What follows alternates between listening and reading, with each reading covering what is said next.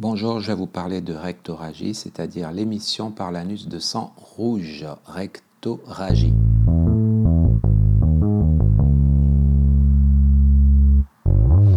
Alors, les rectoragies euh, peuvent venir de plusieurs causes.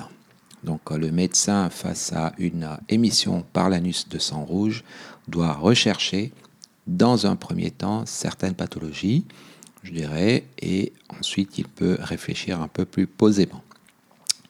Il doit d'emblée éliminer une fistule aortodiodénale. Alors, j'en ai jamais vu. Alors, il s'agit de rectoragie avec un choc hémorragique.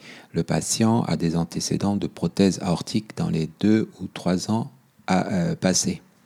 Donc, euh, euh, une fistule aortodiodénale, c'est une urgence vasculaire, rectoragie active avec choc hémorragique.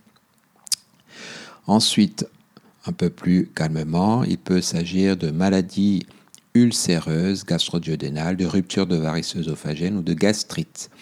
Dans ce cadre-là, l'examen clinique complet permet, en cas de varices œsophagènes, bien sûr, d'avoir euh, une notion de contexte. Hein. Ce sont les patients qui ont un lourd passé de cirrhotique, plus ou moins alcoolique ou suite à une hépatite avec euh, euh, donc euh, des épisodes déjà d'hématémèse, c'est-à-dire d'émission de sang dans un effort de vomissement. Voilà, donc les ruptures de varices œsophagiennes, c'est, je un classique chez le patient alcoolique. Voilà, donc il faut penser face à des rectoragies d'abord à une fistule artéo ortho-duodénale, et puis tout ce qui est maladie ulcéreuse, gastro-duodénale, des ruptures de varices œsophagènes ou une gastrite. Ensuite, plus posément, le médecin va aborder plusieurs causes. Je les cite rapidement. Les hémorroïdes compliquées. Donc, euh, en fait, euh, l'examen clinique permet donc euh, de retrouver des hémorroïdes soit extériorisées et il faut réaliser par un spécialiste, gastroentérologue, une anuscopie. Donc euh, c'est un diagnostic d'élimination. Hein. Euh, il ne faut pas systématiquement conclure en hémorroïde. Hein, il faut vraiment réaliser un examen, une anuscopie. Et euh, voilà. Autre cause de rectoragie chez l'enfant, notamment des ulcérations par le thermomètre. donc ça se fait par un interrogatoire des parents ça, existe. Et l'examen complet inclut l'anuscopie.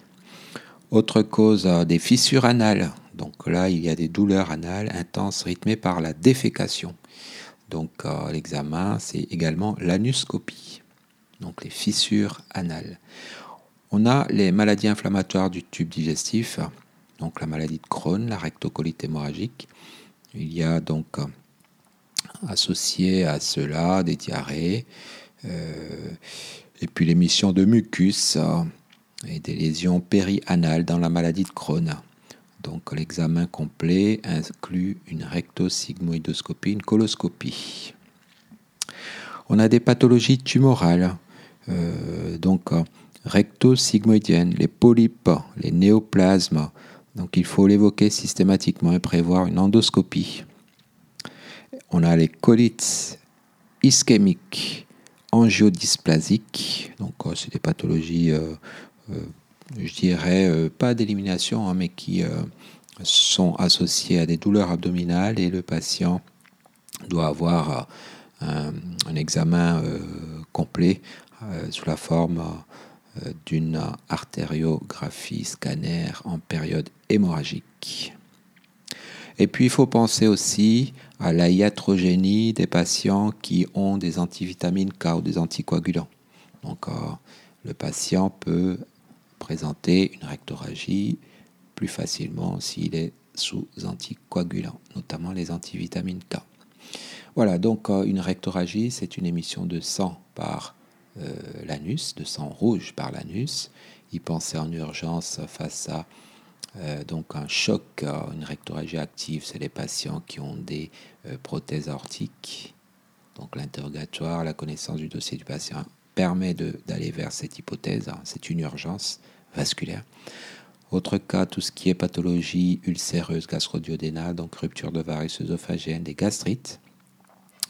On a les hémorroïdes compliquées, on a les ulcérations par le thermomètre, des fissures anales, la maladie de Crohn, la rectocolite hémorragique, les pathologies tumorales recto-sigmoïdiennes, donc polypose et néoplasme, donc euh, euh, recto-sigmoïdien colique, les colites dites ischémiques angiodysplasiques et puis la iatrogénie par les antivitamines K.